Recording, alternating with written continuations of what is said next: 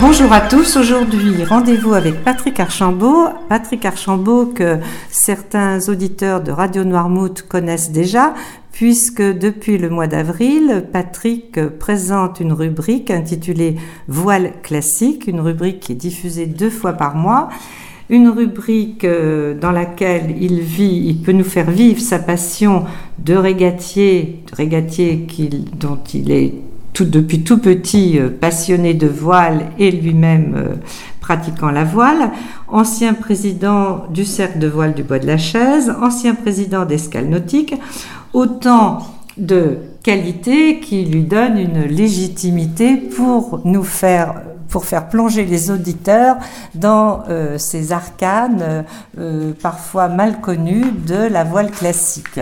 Patrick, qu'est-ce qui vous a motivé de venir rejoindre Radio Noirmouth Alors euh, bonjour Odile, merci de me recevoir.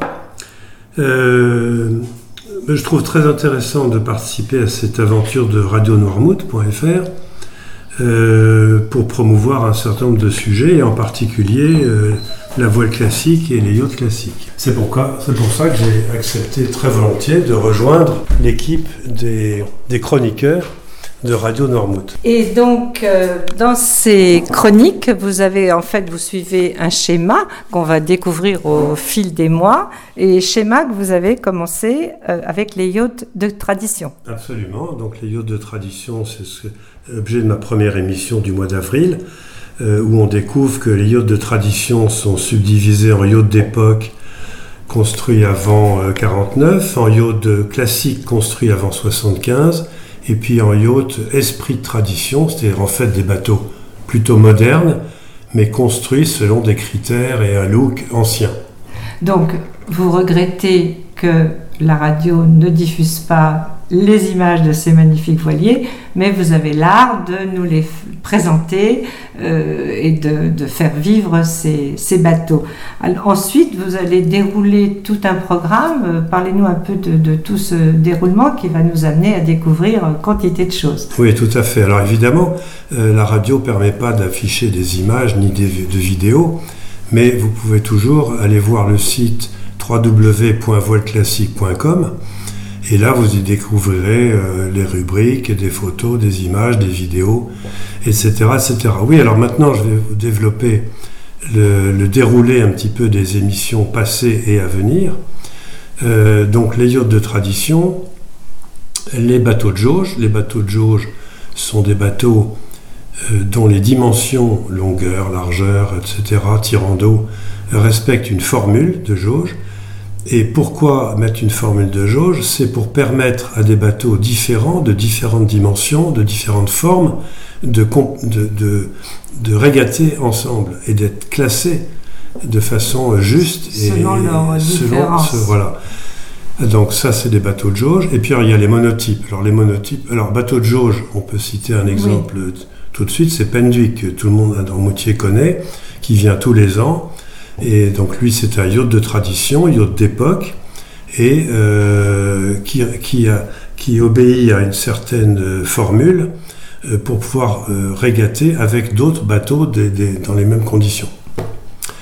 Voilà. ensuite, les monotypes. Alors, les monotypes, ben, les monotypes, c'est des bateaux qui sont tous pareils. voilà. par exemple, dans Moutier, bien connu, le requin ou le dragon. D'accord. ça, ce sont des monotypes. mais on peut dire que le muscadet aussi est un monotype. Le ah muscadet fait moins yacht classique qu'un requin ou un dragon, mais par contre c'est un monotype. D'accord. Et donc, euh, on va dérouler pour euh, mettre en appétit vos, auditeurs. Euh, ensuite, vous allez aborder les architectes et les chantiers navals qui ont construit tous ces bateaux. Absolument. Donc, les architectes sont très importants et depuis la fin du 19e siècle. Euh, pour citer les plus connus, on va dire Ereshoff par exemple aux États-Unis, mais vous avez surtout William Fife en Écosse. Il y a Alfred Minn, euh, ils sont un certain, il y a Nicholson aussi bien sûr. Il y a des architectes allemands, il y a des architectes finlandais.